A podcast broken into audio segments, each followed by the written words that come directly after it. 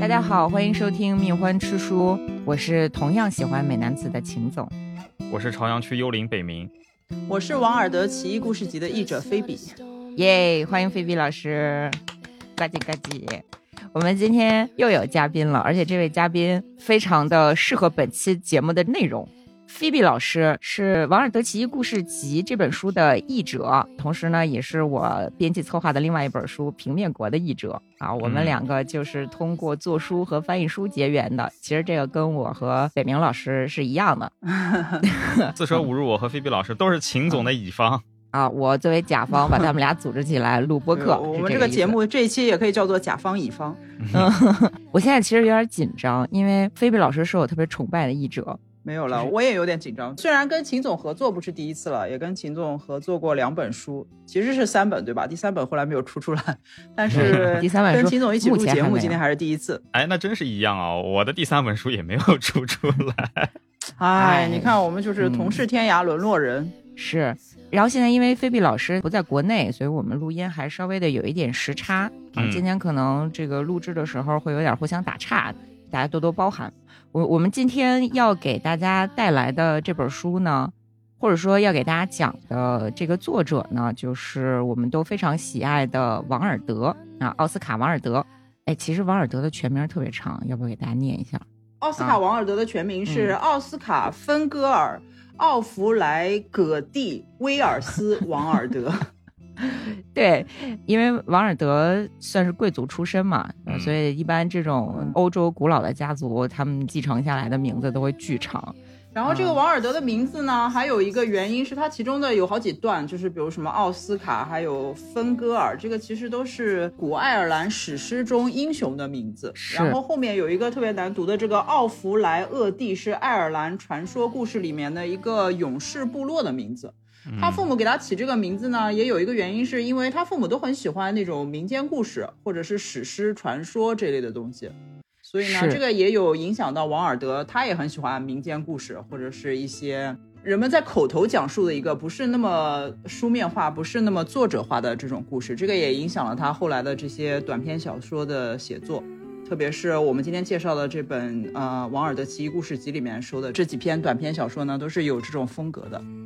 是，刚才说到这个爱尔兰民间传说当中的英雄，就是得提醒大家一下，他是爱尔兰人啊。好多朋友都会以为王尔德是英国人，其实这么说也没错，因为他二十岁就全额奖学金在牛津上学，而且他对外包括跟他的这个小男友波西交往的时候，他都会自称牛津人，并且也要求同样上了牛津的小男友要以牛津人的身份来要求自己，就可能是。阶级不分国界吧，人家就是一个很贵族阶级的这样一只花蝴蝶。王尔德他生活的大部分时间应该也算是混迹于伦敦的这个社交圈或者文艺圈，所以他可能虽然说他是爱尔兰人，他对自己的这个身份认同我不确定，可能也真的就是他认为自己是个英国人。是。哎，但是王尔德他可能更多自我认定的是一个超脱于人类的艺术的化身，什么纳西西斯这种的，是吧？水仙花儿。嗯，菲菲老师作为王尔德的译者，有没有对王尔德这个作者情有独钟，或者是有什么特别的感受？啊，这个其实我在成为王尔德的译者之前呢，我从小就还挺喜欢王尔德的童话的。王尔德有几篇童话是我们大家都读过的，有什么《快乐王子》。有什么夜莺与玫瑰之类的，这个是我很小的时候就很喜欢的，我也不知道为什么。回头看看，我觉得这两篇童话都有一种嗯非常唯美哀伤的气氛。如果说童话界有什么童话界的抖 M 三巨作，那我觉得就是王尔德的《夜莺与玫瑰》、《快乐王子》以及那个安徒生的《海的女儿》。我作为一个精神抖 M，我把他们封为这个童话界的抖 M 三巨作，就是非常唯美，然后非常凄惨，很有道理，非常能够触动人们的心灵的这样一个东西。所以我很小的时候就很喜欢王尔德的这两篇。所以当时秦总找我做这个王尔德译者的时候，我也是非常高兴，很开心。这个抖 M 三巨头还是挺到位的一个描述。快乐王子、樱玫瑰、海的女儿，嗯，都是拼了命的对别人好，然后把自己都周进去。其实呢，他这两篇著作吧，好像《快乐王子》和《艳遇与玫瑰》应该是他在认识波西以前创作的，如果我没有记错的话。因为王尔德自己有一句名言，叫做“不是艺术模仿生活，而是生活模仿艺术”。是的，我觉得他就有一点点，就是说你自己的艺术其实暗中仿佛预示着你的命运。我想王尔德自己也可能没有想到吧，因为看他早期的作品，包括他的一些言论，他是一个非常骄傲，然后又非常高调的人。我相信他可能从来没有想过自己有一天会因为爱这么一个原因，然后跌得这么惨。但是看他的那个故事，就觉得他后面的人生都是很合理的。他就是这样一个会就是被别人吃干抹净，然后流完最后一滴血，然后悲惨的死去的这样一个人。我觉得他在这点上跟张爱玲其实是有点像的哈。明明那么骄傲，那么有才华，但是遇到了所谓的爱人之后，就完全不顾一切低到尘埃里面。而且我觉得他跟张爱玲的另一点相似之处，就是他们并非看不透他们的这个恋人的那些虚伪的地方啊，那些肤浅的地方啊，他们都看得到，但是这并没有妨碍他们去爱。就像张爱玲她写胡兰成的文章里面，其实我觉得她对胡兰成的嘴脸看的是相当清楚的，但是她仍然是爱胡兰成的。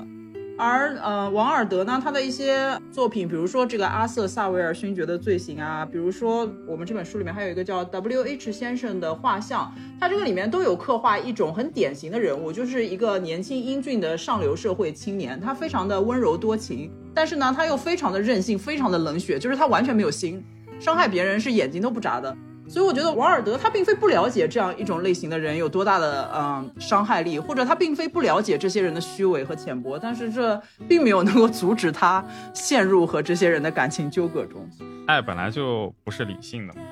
是，尤其你看他在自身深处，也就是所谓的那个深渊书简里面，就是把波西骂个狗血淋头，但是最后还是在说，我所做的一切都是为了挽救你，我想让你了解什么是爱。是的，自身深处真的也是一本，当时让我觉得非常震惊的一本书，因为当时在我心目中，王尔德就是一个很骄傲，然后又很在意自己的姿态和形象的人，可是在这封信里面。我觉得从某个角度上来说，他已经其实相当的失态。他一大半都是在，就像秦总说的，在不断的痛骂对方，说对方怎么卑鄙啊、粗俗啊、怎么愚蠢啊、肤浅啊，什么什么。但说完了，最后却又说自己是多么的爱着对方，说对方为什么不给我写信啊？说我等我出狱了以后，还想还想在六月的玫瑰开得如痴如狂的时候，再找一个国外的宁静的小镇再跟你见面。就这些话，真的听了以后就觉得非常的心碎。对啊，他在那个自身深处里面感觉有点破罐子破摔，还跟那个波西掰扯说哪顿饭你吃了我多少英镑？我跟其他朋友吃饭的时候，我们都是只吃几先令，为什么就你吃几英镑？我跟你在一起三个月花了一千英镑，什么？就这种事情，你很难想象是写出《快乐王子》的人在 在跟他的爱人掰扯。但当然，他写这些钱的问题，并不是为了说你锱铢必较，你花了我多少钱？他其实是想表示你作为一个。精神吸血鬼，你把我所有的才华都破坏掉了，在你身边我根本就没法创作。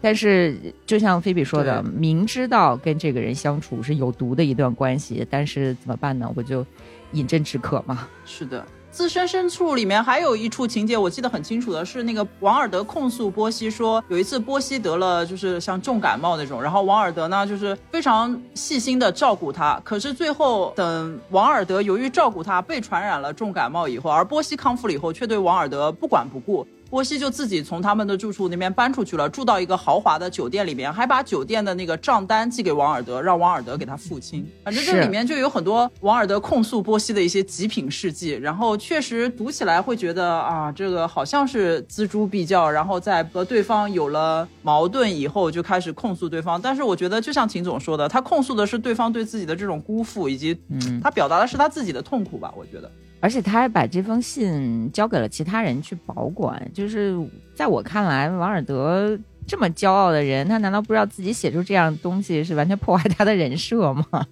嗯，是。我觉得这个时候可能已经没有在想面子这件事情了，就是在狱中可能实在太痛苦了。对，由爱生在一定程度上面对了自己内心最深处的一些，可能他自己以前不愿意承认的没有那么高级的感情。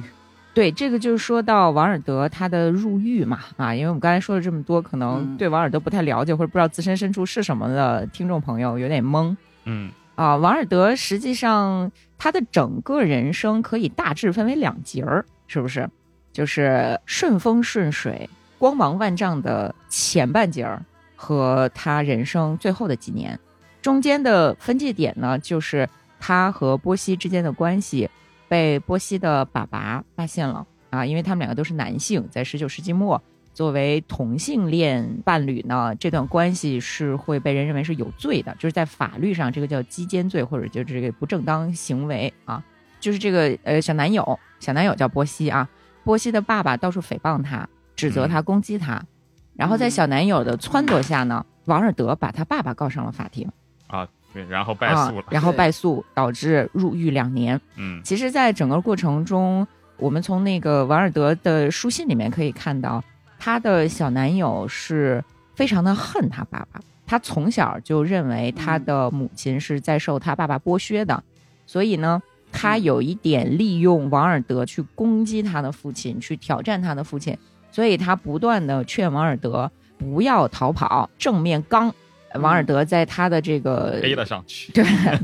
在那样的一个历史环境下，你说正面刚，你能怎么刚？嗯，真实的情况就是违法了。所以王尔德就不断的用伪证和甚至是谎言去面对法庭，那肯定就败诉了嘛。嗯，然后在狱中就写了著名的“自身深处 ”，the profundis，这个是拉丁语啊，就是从内心深处啊。一方面呢是指他现在是处在他人生的低谷，处在一个深渊里面；另外一方面呢，这个 profundis 的意思也是说他内心的深处。嗯嗯，然后王尔德从声名显赫、畅销剧作家所到之处万人空巷的这样的一个地位，直接跌落到身败名裂的这么一个处境里面。等他出狱之后呢，嗯，他说要写剧本，但是最后什么都没写出来，等于说他的整个创作生涯也被毁了。在意大利呀，在巴黎这个流落了两年之后，就死在了巴黎。嗯，在他出事儿之前呢，所有人都爱他。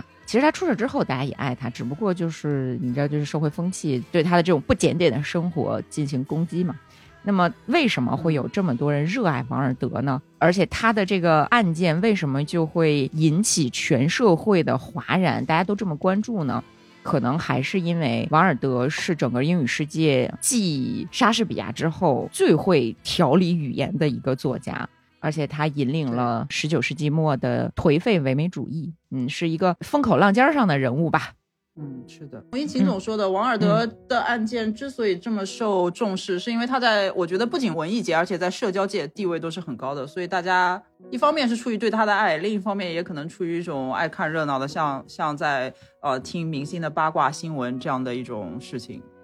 嗯。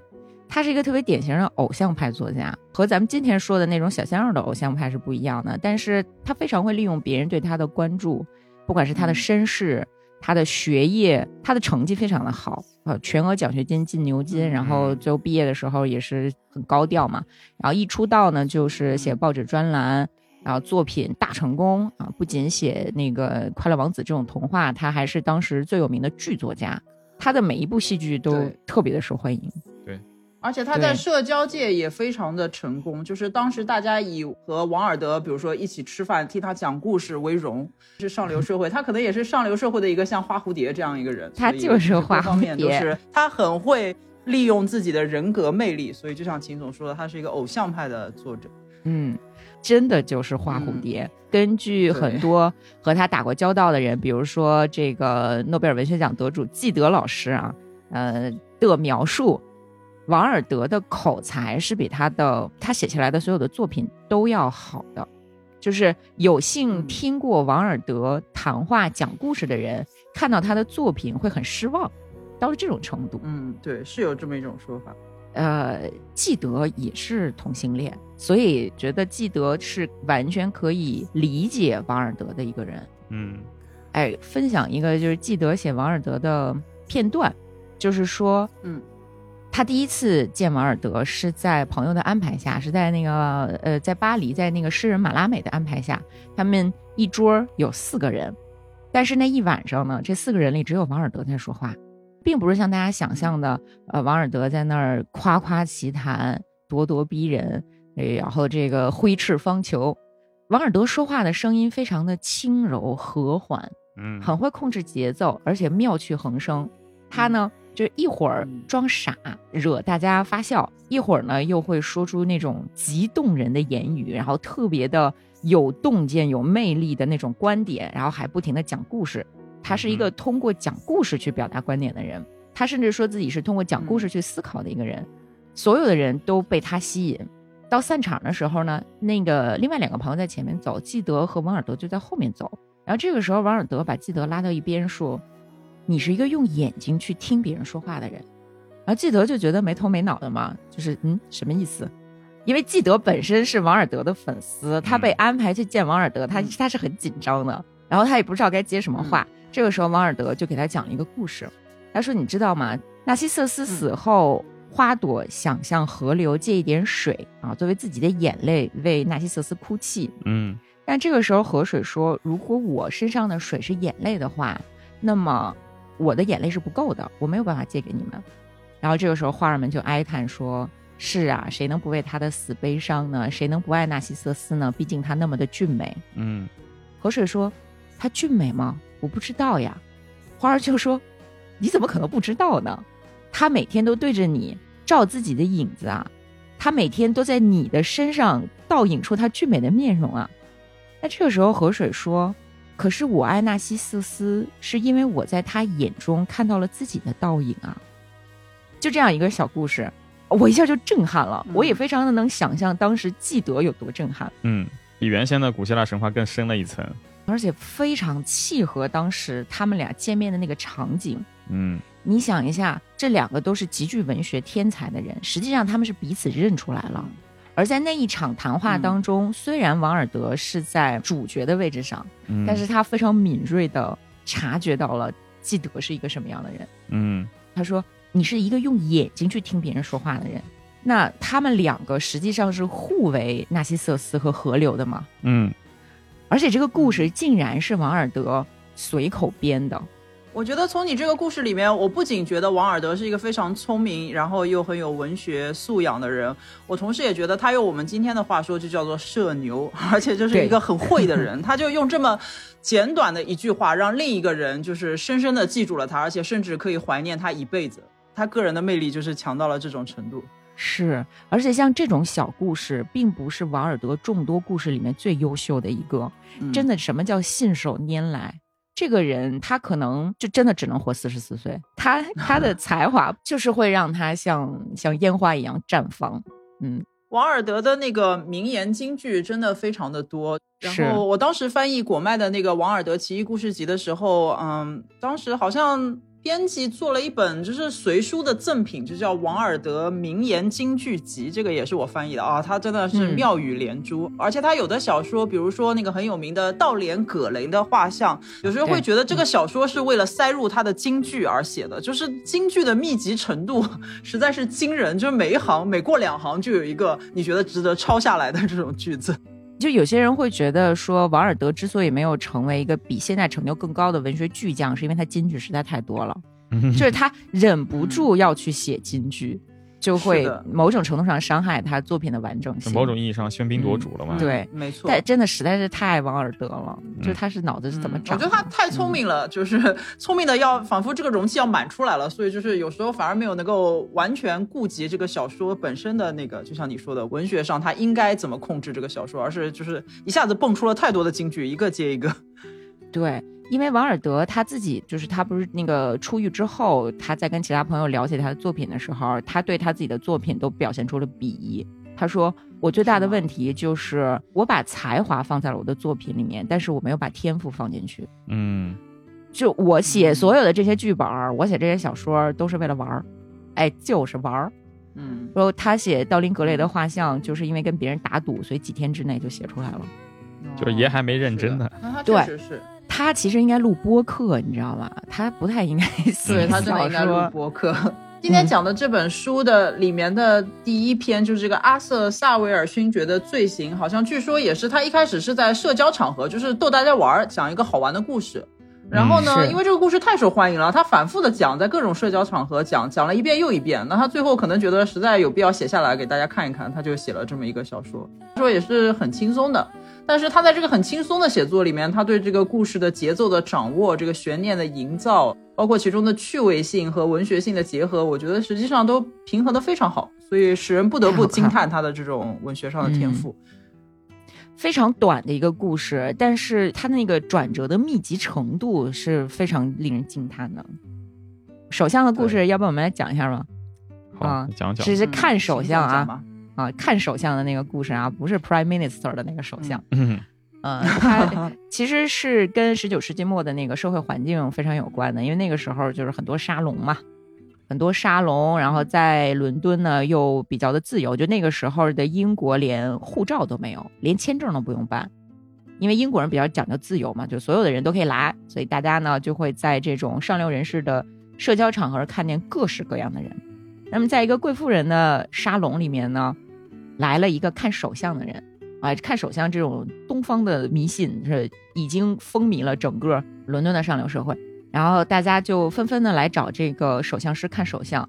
结果看的特别的准，只要把手放到人家脸前面，自己家里那点破事儿啊，对，因为他们那种上流阶层也没什么重要的事儿，无非就是嗯谁跟谁搞破鞋嗯啊，哪个太太比较喜欢买珠宝，哪个太太比较喜欢这个什么看赛马，就类似这种的事儿。大家就非常的惊叹，说怎么会有这么牛的看手相的这个手相师？嗯这个时候呢，一个不相信看手相的小伙子啊，他也加入了这个行列，就被这个手相师看了一眼。没想到这个手相师看了一眼小伙子的手啊，就大惊失色，脸色惨白，无论如何也不愿意再吐露一个字。大家就觉得很惊讶，因为这个小伙子他是本城内一个非常陈草。对，类似城草吧，啊，出身又好，长得又英俊，而且呢，他有一个非常美丽的未婚妻，就橙花儿、啊，橙花儿和橙草已经订婚了，他们马上就要结婚，前途光明，就看起来没有任何值得这个首相师不安的地方。但是大家呢也没好追究嘛，就散了。散了之后，这个小伙子不乐意了，这个贵族青年就追着这个首相师一顿威胁，就说你必须要告诉我，你在我的手上，在我的掌纹里面看到了什么。首相师就实在架不住他各种这个威逼利诱啊，就说我看到了一个杀人犯的手。嗯哼然后这个小伙子就震惊了，他就想说：糟了，在我马上要跟我心爱的西比尔小姐结婚之前，我必须要解决这个问题。所以他非常的有责任心，他觉得如果上天注定我是一个杀人犯，那么我一定不能在娶了我的心上人之后成为杀人犯，嗯败坏他家族的名誉，是吧？我必须要在结婚之前赶紧杀一个人，让杀人犯这个事儿坐实。就让杀人犯这个事情翻篇，然后就可以快快乐乐结婚了。对于是，他就开嗯始想说我要杀谁，就反正他想杀的都是他们家的有钱亲戚，是吧？因为破坏力较小，而且他还能捎带手的再继承点财产什么的，对吧？就整个觉得非常的理性，一本正经的做一个非常扯淡的事情，而且他的所有分析呢都是嗯很客观的。对他井井有条的计划着这件事情，然后全然不觉得他的目的是非常荒谬的。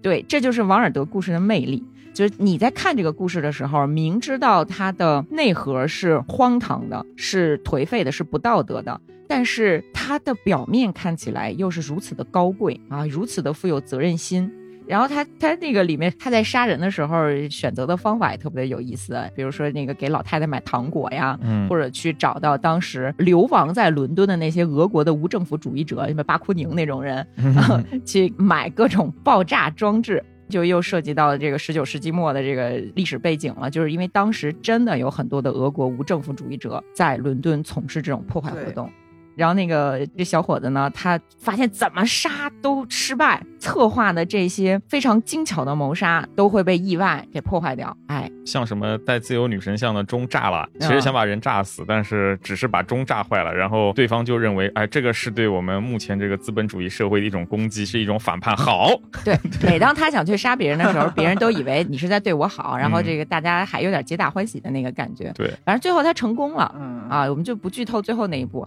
他成功之后呢，就终于迎娶了苦苦等他来跟自己结婚的这个未婚妻，然后他们就是特别的幸福啊，然后就像王子和公主快乐的幸福的生活也下去了。就是这样的一个特别扯淡的小故事。如果你自己去阅读的话，你会一下子被王尔德文字的那个魅力吸引住，哪怕你被剧透了，其实也没关系。对，我觉得这个故事本身并不复杂，然后可能在一些通俗的电影啊或者什么里面也有这种反转再反转的故事，但是王尔德写的真的非常精彩，包括他对很多配角的描述，像秦总刚刚说的。他写到这个上流社会的青年去找那个就是社会上的一些无政府主义者怎么去买炸弹，然后那些无政府主义者的那种言行举止啊，都是非常的精妙，然后又很好笑，然后又很准确，呃，还写的反正妙趣横生吧。我觉得这个故事，就王尔德是那种眼冷心热，虽然他可以写出《快乐王子》这样动人的有耶稣基督精神的作品，但是当他在描述这些生活当中真实存在的人的时候，就是极为的刻薄，嘴下一点也不留情。但是他刻薄了两句之后呢，又觉得我得保持风度，所以他就给你再兜回来。你的整个情绪在他的这种刻薄、温柔、刻薄、温柔的这个两集来回的被他拉扯，有一种很变态的快乐。说实话，我有一度是不敢看王尔德的作品，因为他那个《快乐王子》就实在太悲了嘛，就跟菲比说的那种抖 M 三部曲那种感觉。呃，看完以后我就觉得王尔德他既然能写出这样的作品，他其他的作品的基调估计也差不多，那我何必看悲剧呢？直到这被秦总强行塞了，说，哎，你看这个王尔德奇异故事集，一看，嗯，完全不是这么一回事儿，就满篇的讽刺，然后很，而且故事大多数都是 good ending。哦，对，确实是因为这本书绝大部分都是好结局，而且它不光是那种正剧的好结局，有悲有喜的那种，它是皆大欢喜，或者至少是很荒诞的那种好结局。所谓的，是。它是带着一种荒诞色彩，甚至有一点黑色幽默的这种皆大欢喜，就是大家都获得了幸福，但这其中的荒唐和冷酷就好像没有痕迹一样，默默的就被命运洗刷掉了，就很奇怪的一些故事，反正看上去很有意思。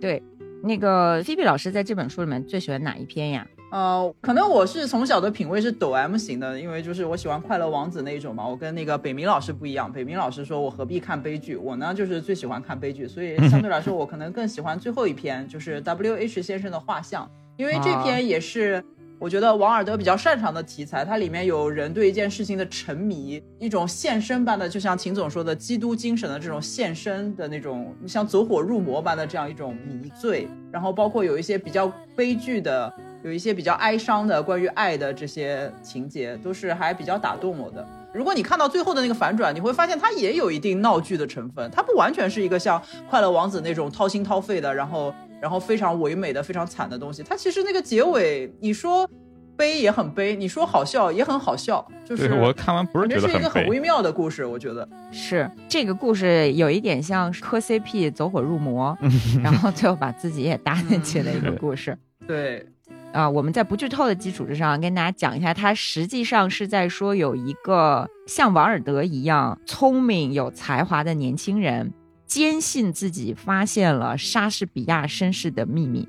就是在真实的莎士比亚研究当中呢，我们是可以看到莎士比亚给很多人写过诗，把自己的作品献给谁谁谁，然后其中就有大名鼎鼎的那个什么黑夫人，对吧？还有一个就是 W H 先生，然后这个像王尔德一样的年轻人呢，啊，也是出身贵族，然后受到很好的教育，并且这个对于文字和艺术都特别的敏锐，是吧？他就坚持认为自己。找到了 W H 先生的身世，而且这个人是绝对真实的。所有其他的莎士比亚研究者，他们没有发现这一点，他们不承认这一点，都是因为他们弱啊，他们没有能力。但是他没有证据，就是这个年轻人他说来说去都拿不出证据。对，理论很美好，就是完全可以自洽，你只是找不到嗯 最后的证据。对，他就沉迷其中。就有一点像是，当你坚信一个事情的时候，你就会自我验证，嗯，是吧？然后他就没错，嗯，他就拼命的想把这个理论告诉他最好的朋友，但是他最好的朋友呢，就比较的理中客啦，就是说你有没有证据啊，我是不会相信这一套建立在水上的理论的，嗯。于是这个年轻人呢，他就搞了一个画像来，他说：“你看，这是我在什么什么地方偶然间发现的一幅肖像。”这个肖像。他说他他是在莎士比亚的故乡发现了一个什么什么地方，发现了这样一幅神秘的肖像，还是什么十六世纪的 之类的。那个肖像上面画的就是一个美男子。嗯，哎，你看王尔德特别喜欢肖像，什么道林格雷的画像啊，什么 W H 的画像是吧？嗯，然后呢，他就说这就是证据，我发现了铁证，就把这个画像拿给他的朋友看。然后结果呢，发现这个是他找一个画家去现画的。这个你说的这个美男子的朋友呢，他就发现了被自己朋友骗了，而且朋友伪造一个画像来骗他，他就很生气，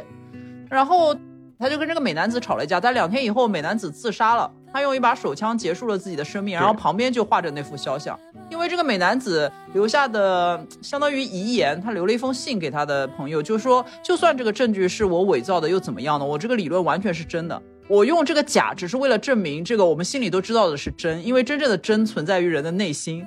这个美男子想用自己的生命来证明这样一个他的执念，于是这个朋友呢，他自己也走火入魔了。因为美男子的死是他好朋友的死，就给他留下了深深的这种震撼。他也相信了对方的这一套理论，就是伪证又怎么样呢？就是这个故事是真的，我们就是要证明这个故事。于是他也投身到了这个。证明 W H 先生确实存在，并且是十四行诗的这个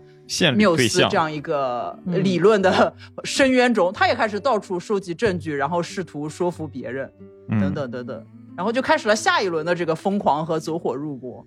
对，然后最后又有一个反转，最后又有一个很大的反转。对，把这一出这个看起来是为艺术献身，然后为好朋友之死哀悼的这个故事，变成了一出闹剧。也不能说闹剧吧，就是最后会让你有一点轻松啊，就不那么沉重。但是这个作品，我个人被它吸引的最重要的一点，是因为能够看出来王尔德对文学的很多见解。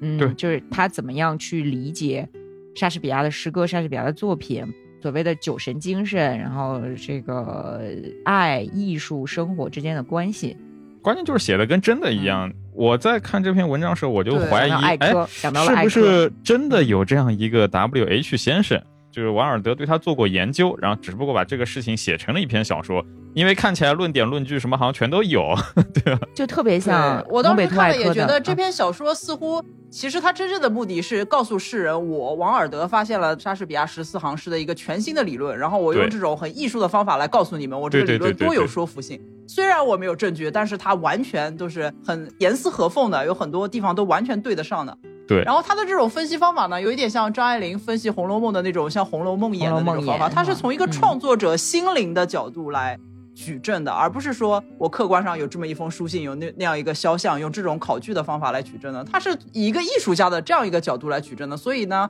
他就以一篇小说的形式把这种理论公之于众了。然后这个理论呢，确实非常有蛊惑性，就是很多人像我跟那个北明老师的感觉一样，看了我都信了，我都以为是真的。哎，那你们就上当了。我个人的观点是，如果这是一个真实的理论，王尔德将不屑于把它写出来。嗯哼，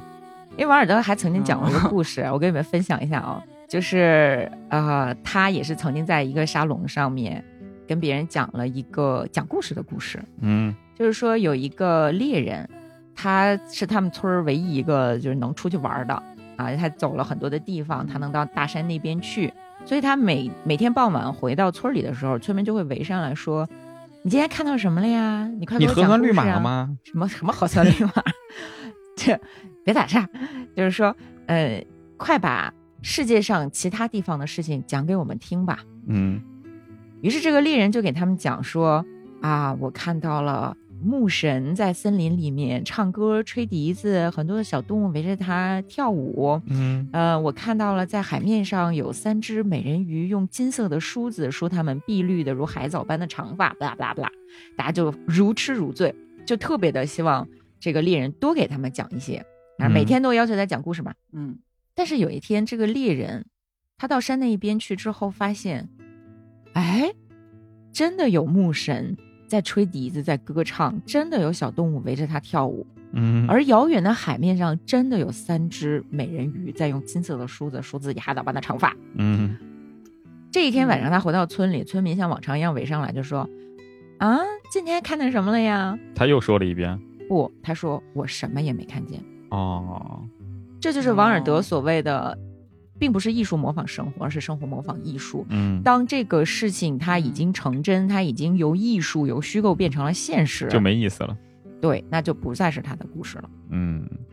这个大家都被他骗了，所以我们其实都是村民。嗯，之前王尔德自嗯己他在写这篇小说的时候，也有一点像那个伪造画像的青年，他造了一个假的东西，却把大家都感动了，都说服了。然后，但是他自己的目的是什么呢？那你要看了这个故事才知道。对他有一个理论，是他这一生生命的核心，就是他把他的生命也当成一个作品。嗯，他每天穿的非常的高调浮华，然后在各种沙龙里面这样到处嘚瑟，包括他对他自己的作品不怎么用心这件事情，其实就是因为他把生活变成了一个艺术，嗯然后他把他每说出来的每句话都当成他的作品。他说大自然是没有意思的，大自然是无法创造艺术的，只有人可以。所以他跟纪德说：“他说我不喜欢你的嘴唇，你的嘴唇太直了，我想教你说谎。”嗯，当你会说谎的时候，你的嘴唇就会变得像威尼斯的面具一样漂亮而有弧度。嗯，一个不会说谎的作家，他不是艺术家。大自然为什么不创造艺术呢？是因为大自然总是复制，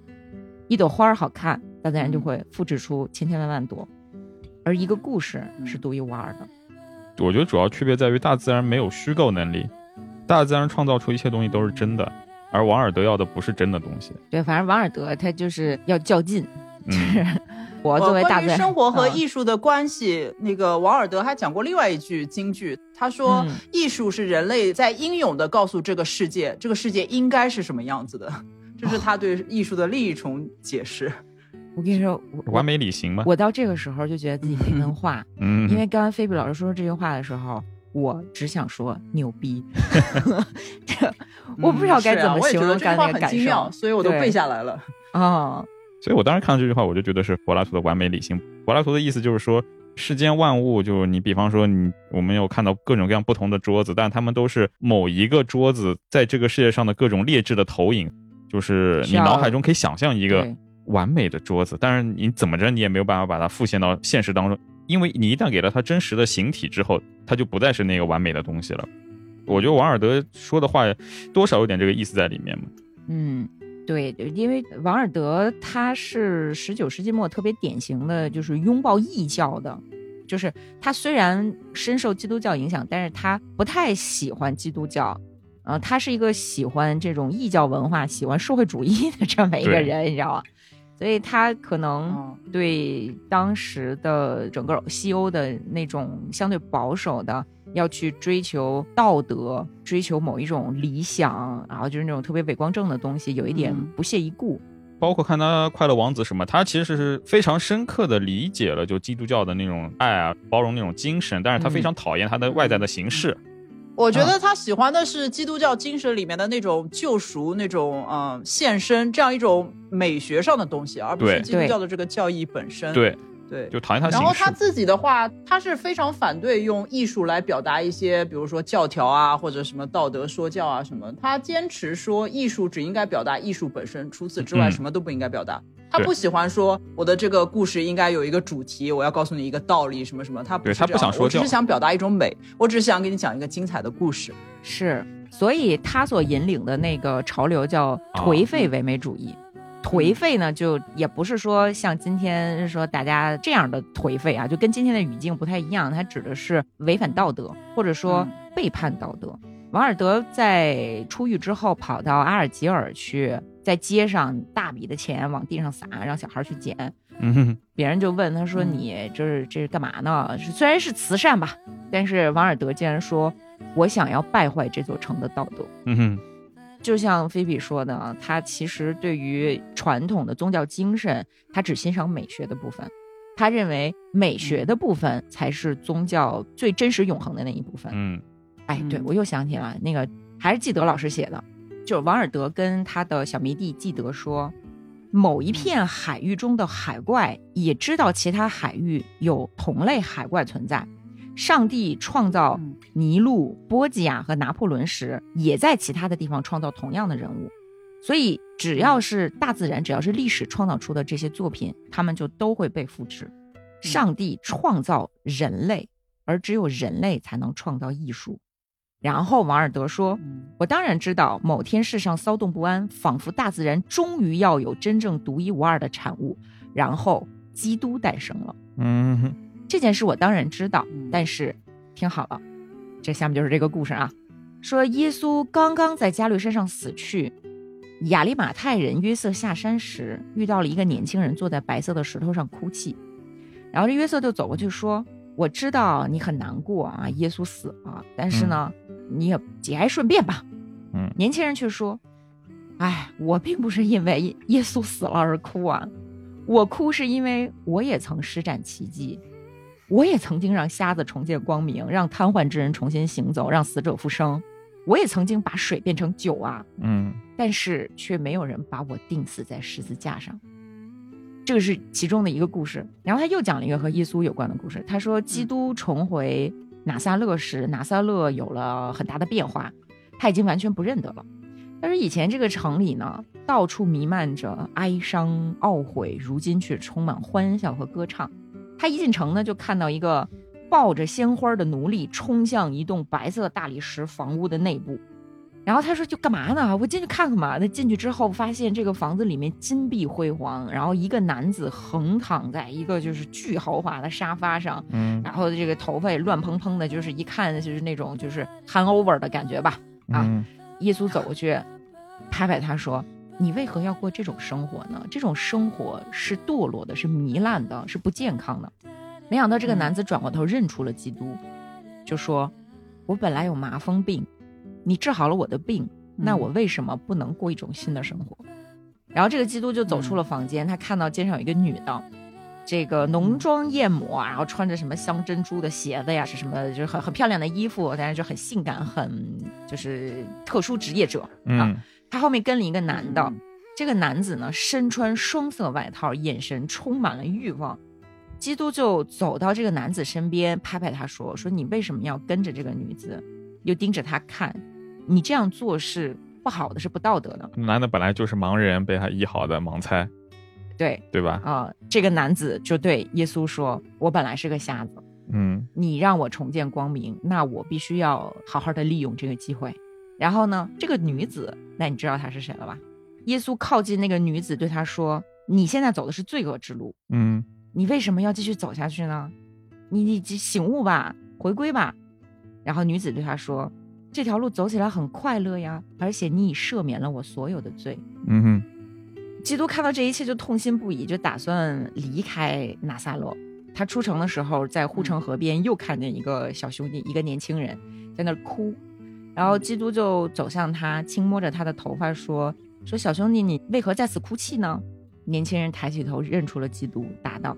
我本来已经死了，你却让我活过来，我这辈子还能干嘛？”这个故事就这样完了。嗯这是王尔德写的一个故事吗？还是你说这基德写的一个故事？是记德写的，王尔德口头讲的一个故事。嗯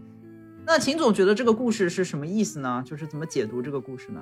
其实它是两个故事嘛，就第一个故事讲的是基督之所以成为基督，之所以被万人敬仰，他之所以成为大自然独一无二的造物，离不开人的所作所为。如果没有你们人类如此残暴、如此不知感恩的把基督钉在十字架上，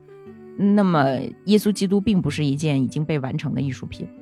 嗯所以他看待基督还是一个就完全审美的视角。对我觉得他其实嗯表达的是，只有悲剧才是艺术。我觉得我个人的理解是，他认为这个在包括基督教的故事中，是审美就美学上的价值或者戏剧上的价值是远高于它的教化的价值的。王尔德是嗯通过一种就好像这一切都是一出戏，这个戏怎么样才好看，怎么样才会使基督被钉死的这个美达到极致，他是从一个剧作家、从一个艺术家的角度来分析这件事情、解读这件事情的。就像秦总说的，他认为基督教最高明、最好的、最精华的部分是他美学的部分。嗯而且王尔德，我们要看他所处的那个时代，整个十九世纪文艺发展其实是先是经历了所谓的浪漫主义嘛，那嗯浪漫主义就是宣扬崇高道德。啊，你看什么巴黎圣母院呀，就是把这生与死、光与影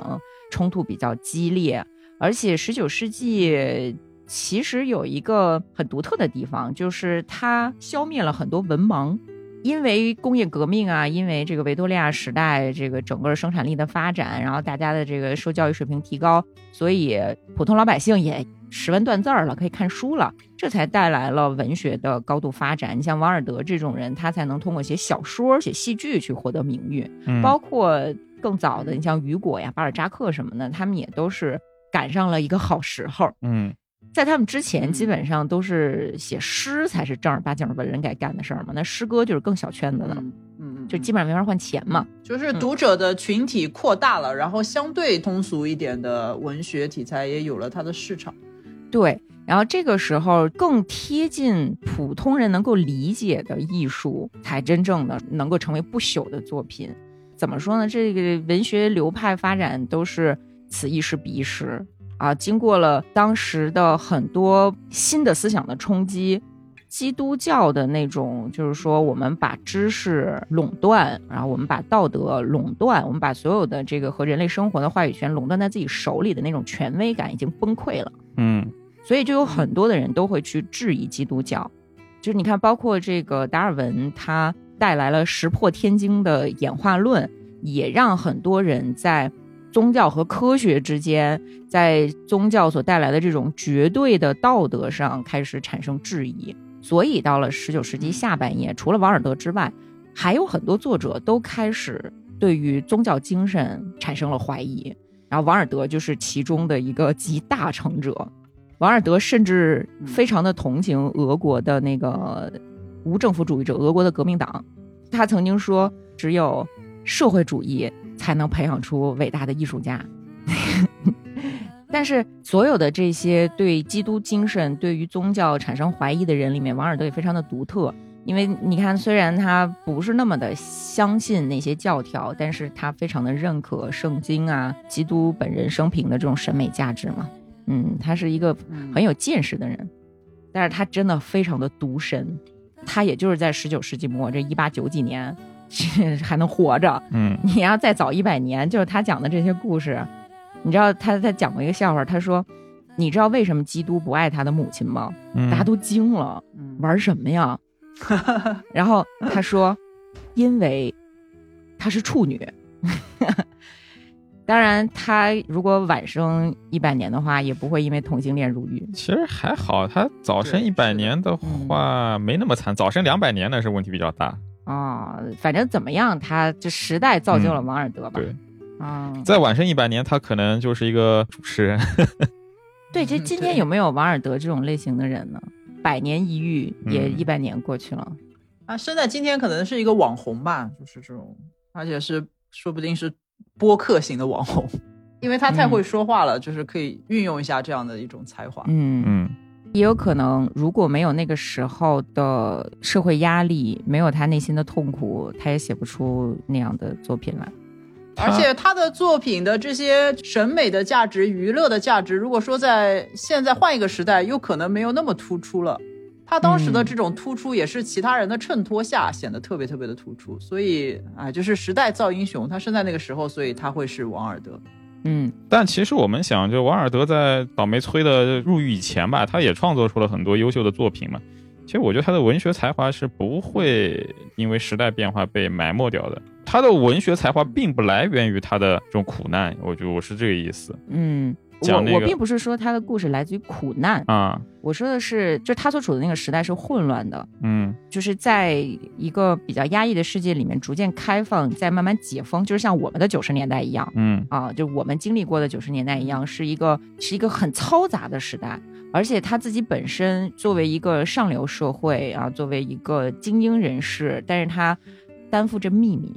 就是他嗯心里面有一个同性恋的这样的秘密。如果在今天没有这个秘密的话，是不是就像一个没有吃进去沙子的一个珍珠蚌呢？我是觉得没那么惨能，就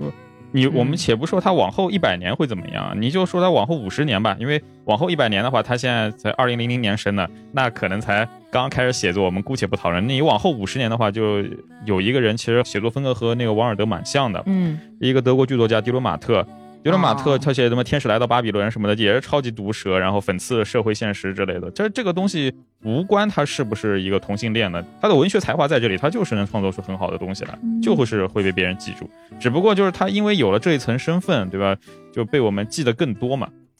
哎，那这就是一个问题了。今天还会有王尔德吗？有啊，我觉得还是会有的。我没有看到啊，就是你得让我看到。哎，王尔德在他活着的时候就已经被大家看到了。嗯，你想，他三十多岁的时候就已经是名满天下。我们今天有这样的人吗？我就在想啊，这是一个疑问句。嗯，这个也快了吧？说可能明年就会再出一个王尔德。我觉得这个也跟每个时代的那个就是受众群体的变化有关。像秦总刚才讲了，王尔德的成功离不开呃当时识字的人多了，相对通俗一点，就对比诗歌来说，相对通俗一点的文学题材有了更大的市场。那我们今天由于又有了文学以外的比文学多的很多的东西，比如说我们的播客有短视频，嗯有什么，那么可能受众也转向了其他的地方。那文学整个这个领域。它也许跟当年的那个受众的情况不一样了，所以我们就这是我们没有看到新的王尔德的原因之一，可能。所以原因是文学没落了，所以看书的人 有可能有这个因素。看书的人反而变少了。有可能就文字嗯作为一种文学题材，确实比较没落。哎但我们说起来，今天说电影其实也是一种文艺创作嘛，一一个道理。嗯，电影也是文学，是，但是电影它是很多很多人合作出来的文学。嗯啊，哎，爱死机都看了吗？那爱死机的剧作你也没有看到像王尔德这样的才华。最新一集我只看了第四集和最后一集。你就看那个啊螃蟹那个叫什么《Bad Traveling》，那个不错。就是那个公海杀人事件。有一种可能，就是我们今天文学母题已经被用的差不多了嗯啊，你来回来去只能是就是买椟还珠吧，在在这种审美上，在这种视觉效果上面多下功夫。嗯嗯，啊，其实我们今天和王尔德所在的那个时代相比，是有很强的相似性的。嗯且不说就是咱们国际形势本身就具有一定的相似性。嗯王尔德生活在一个社会巨大变革的时代，其实我们也是嗯啊，他是工业革命，我们这边是这个信息工业革命。你看，呃，石黑一雄他在写什么？他在写《克拉拉与太阳》。嗯，他作为一个严肃文学的作者，他在处理人和科技之间的关系，这个和十九世纪末特别特别的像。呃确实，嗯，因为那个时候大家震撼于科技的发展，所以也是有很多写科幻的作者。你看本质克苏鲁就是嗯讲科学与那个社会的冲击嘛。对，所以我们也不知道人类何去何从，他们嗯也不知道。嗯，哎，是我想问一个嗯题外话，秦总喜欢《克拉拉与太阳》吗？不是特别喜欢，还可以。我也不啊是特别喜欢。嗯就是我觉得《克拉拉与太阳》，我看完了以后有一个感觉，就是这不就是一个跟《黑镜》差不多的东西吗？如果说这个东西是严肃文学的话，那《黑镜》为什么不是啊？就是啊，我看完了以后，就是产生了这样一个疑问，然后我就很不解这个东西好在哪里。嗯，而且里面我觉得有情节不自洽的地方，就是对于我们这种喜欢看科幻文学的人来讲，没有看出什么新鲜的东西嗯来。我觉得作为科幻，它并不是一个很大胆或者说很新的，它可能是一个以严肃文学作为目标的一个科幻题材的东西。但它严肃文学的部分呢，我又觉得也还好，又没有觉得有也比较老套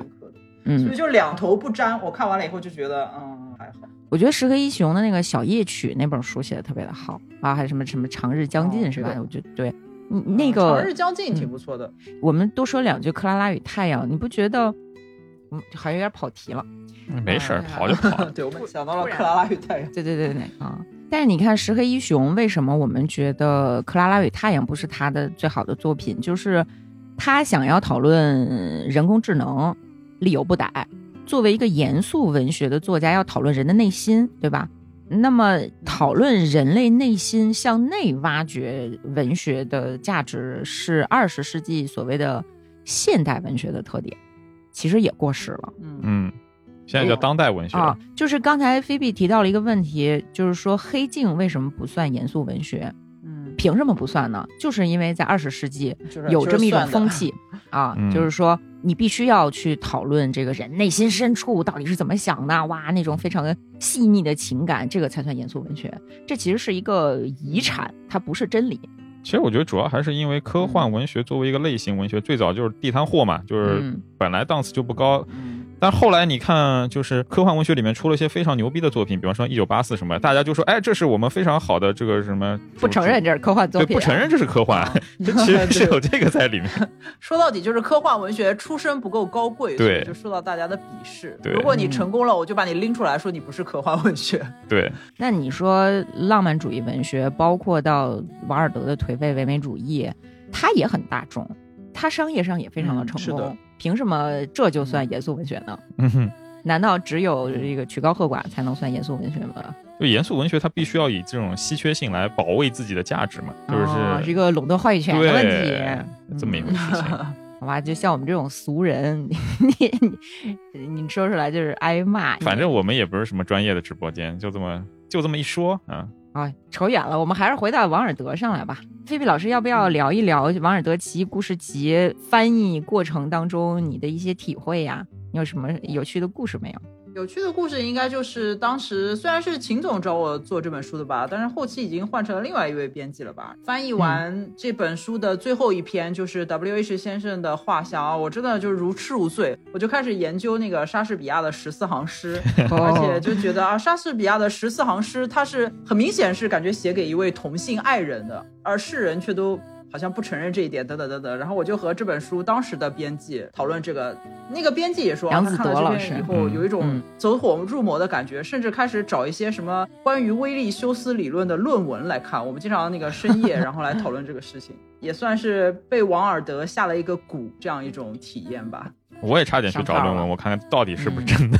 嗯，啊、我在看完艾科的《玫瑰的名字》的时候，嗯，也是被下蛊了，就是想去了解更多一个嗯实际上可能根本不存在的事情。嗯，嗯，这个 W H 的画像有没有影响到丹布朗的《达芬奇密码》？嗯你达芬奇密码，你一看还是一个他创作出来明显是一个虚构的故事，不会觉得这是真的。至少哦我看的时候我就觉得商业，对，太商业了。是但 W H 的这个不太一样，就哎，你就感觉确实是王尔德，他确实是有这个想法，只不过用小说这种题材表现一下，嗯对吧？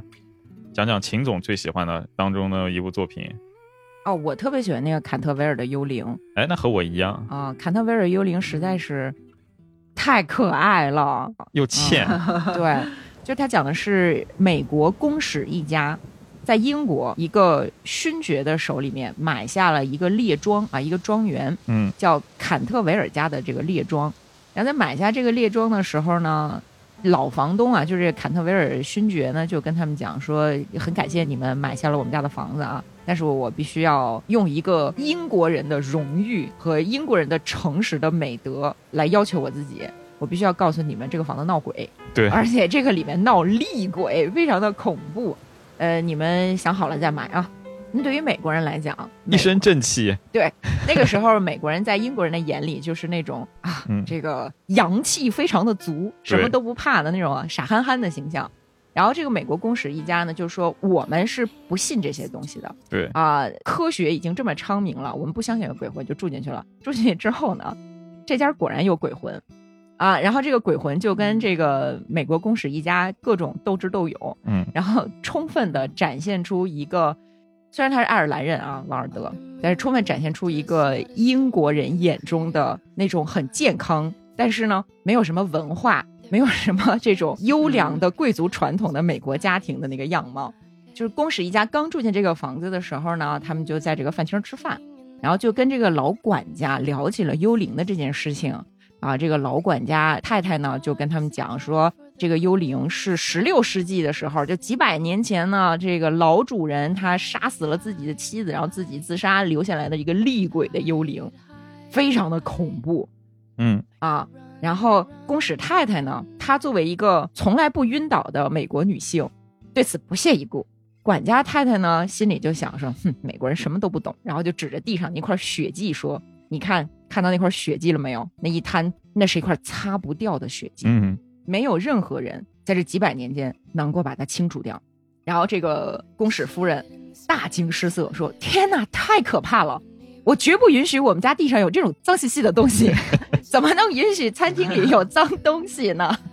然后他们家的大儿子就说：“妈妈，你放心吧，使用平克顿的冠军牌去污剂和模范牌清洁剂，我们一定能把它擦干净。”然后在这个老管家太太这个大惊失色还没反应过来呢。就是他还没来得及插手，大儿子啊，大儿子的名字叫华盛顿啊，也是一个非常有寓意的名字。这个华盛顿少爷已经双膝跪地，拿出一根像黑色化妆品一样的东西，开始飞快的擦地板。不一会儿，地上的血迹便消失的无影无踪，然后管家太太就昏过去了。对，哎这篇小说的那个情节的设定上，有点像有一个英剧叫《古宅老友记》，就叫 Ghost，、哦也是讲一家人买了一个古宅，然后里面就闹鬼。然后我觉得王尔德这篇故事，它很有趣的一个点是，它几乎是以这个鬼魂的视角来写的。它其实是写了这个鬼魂，它表面上就是非常的厉害，但这个鬼魂有很多英国人的特点，他自视甚高，有很多自己骄傲的艺术，比如秦总刚才提到的地上的那块血迹，就是他每天精心的那个用颜料怎么调制出来的对。嗯，他自视甚高，然后又敏感脆弱。每当那个美国公使展现出那种那种很阳光的那种无神论者的，完全不把他放在心上，完全不把他放在眼里的那种态度，那鬼魂气得要死，心里又很焦躁，又很痛苦，然后又很想嘤嘤嘤。然后他自己的那些伟大的艺术，比如这块血迹，完全被对方无视。对方用一些工业革命以后的那种商业产品，什么清洁剂，把它搞得一干二净。那鬼魂生气极了，他决定跟他们斗到底，然后他就每天去搞那个血迹，但最后颜料都用完了，他就开始没有办法了，没有红色的，开始把血迹搞成绿色的什么之类的。对，太，精彩了。这个这个非常傲娇又非常具有英式特征的这个鬼魂，他的性格非常的有意思。就像面对美国的这个新文明的这种冲击的那些英国人内心的那种矛盾的心情，就是又是生气，但又是向往，但又有一些不甘心，然后等等各种各样的心情。对，就是那种老欧洲面对殖民地吃的人高马大，然后就是又有一点想展示自己的优越感，同时又有点心虚的这种感觉。，对，特别有意思。不是说地上那块血迹是是本片的一个题眼，你知道吗？然后。每天都是幽灵去把它重新弄脏，然后呢，大家再锲而不舍的把它弄干净，然后第二天发现又脏了，然后最后不是没有红颜料，开始用这个青绿色的颜料吗？嗯，这家的二女儿啊，特别可爱的一个小姐，她喜欢画画，嗯所以这个幽灵呢，弄脏这个地板都是去偷这个小姐的颜料，对，偷她的红颜料，然后呢用光了就开始偷这个绿颜料、蓝颜料。然后这个小姐到后面就是跟这个幽灵开始对线，批评这个幽灵说，你怎么可以偷东西？对，说说那个虽然我们是朋友，但是呢，你说的这些话都不对，因为你自己实际上干了一些非常过分的事情。嗯，啊，比如说偷我的颜料，不仅偷我的红颜料，还偷我的青绿颜料，导致我在画夕阳的时候都只能画一个白色的夕阳，太过分了，生气。对，然后这个老幽灵就说：“亲爱的小姐啊，我们虽然是朋友，但是你要看你哥哥对我做了什么。他先用那些化工用品去清洁我的艺术，我想象不出来我有什么理由不去反击他。而且我用青绿色的颜料是非常有道理的，因为我们家是蓝血贵族，我们坎特维尔家族非常好笑的。是最纯正的这个 blue blood，这个蓝血在在英文里面就是指贵族嘛，嗯嗯，还说欧洲人是这样的，呃，就是怎么怎么很傲娇，但是又有一点落寞的感觉。而美国人是怎么样的呢？王尔德就说，公使太太和其他的美国小姐不一样，因为其他的美国小姐呢，她们都会想要嫁到英国来获得一个贵族头衔，嗯，当她们一踏上英国的土地，就会变成容易晕倒的体质。就故意装，出一副就本来不是一个喜欢晕倒的体质，嗯但是呢，因为这些美国小姐觉得欧洲的特色就是女人要晕倒，所以她们就纷纷晕倒。嗯但是公使太太不是，公使太太始终是那种很健美、很开朗的一个形态。然后在第一次老管家太太晕倒的时候，然后那个公使太太还在那抱怨说。哦天哪！我们该拿这个会晕倒的女人怎么办呢？然后公使就说很简单，就像打破东西一样，扣她的钱就可以了对。扣工资，然后那个管家太太就醒了。后来他们还经过协商，本来说这个闹鬼的房子，这个管家太太是一天也不想待下去了，但是通过那个加薪，管家太太达成了一个愉快的协议，决定继续服务这家人。你 这个王尔德就是特别的嘴贱，但是呢，你又不觉得他是很坏、很恶意的去批评。对他虽然这个里面刻薄的成分很多，但每一个角色你仔细想想，又好像很可爱的样子，所以你看完以后心情很好，就获得了很好的娱乐。对，最后也是嗯救赎嘛，挺好的。对，而且王尔德嗯还是挺喜欢做慈善事业的。他在书里面写了很多，哪怕自己很落魄，但是也很慷慨大方给别人钱的这样的情节。嗯，嗯，就是像快乐王子一样。啊，对，他这其中有一篇是讲一个富翁，他很喜欢装成一个乞丐，在这个过程中，他送了一个比较善良的年轻人一大笔钱，这样有一个很短的故事。对，那故事超级老套，但是你看着还蛮开心的。那个有点欧亨利的感觉，是吧？嗯。然后我们强烈推荐大家来阅读一下由菲比老师翻译的《王尔德奇异故事集》，真的翻译的很好，举贤不避亲，推荐大家来购买啊，呃，购买正版回家去看，你可以看到他，呃，文笔真的非常的好，而且呢，菲比老师他是一个英吹。啊，他常年就是看英国文学呀、影视文艺作品什么的，就是比比较的擅长把握英国人那种一本正经胡说八道的风格。嗯，包括他之前跟我合作的《平面国》，以后有机会也会单做一期节目跟大家再聊。我们这期主节目主要就是向大家聊一聊王尔德的八卦，然后推荐一下王尔德的一些作品，尤其是这个《王尔德奇异故事集》。八卦呢？我觉得就是王尔德自己也很喜欢聊八卦，因为王尔德曾经说嚼舌头说人闲话非常的有趣，因为历史呢就是八卦，所以我想我们今天这个节目的精神也是很符合王尔德个人的喜好的，希望大家可以喜欢这期节目，希望大家可以喜欢，谢谢菲比老师，谢谢菲比老师，那咱们今天就先到这儿啦，嗯，好，再见，好，拜拜。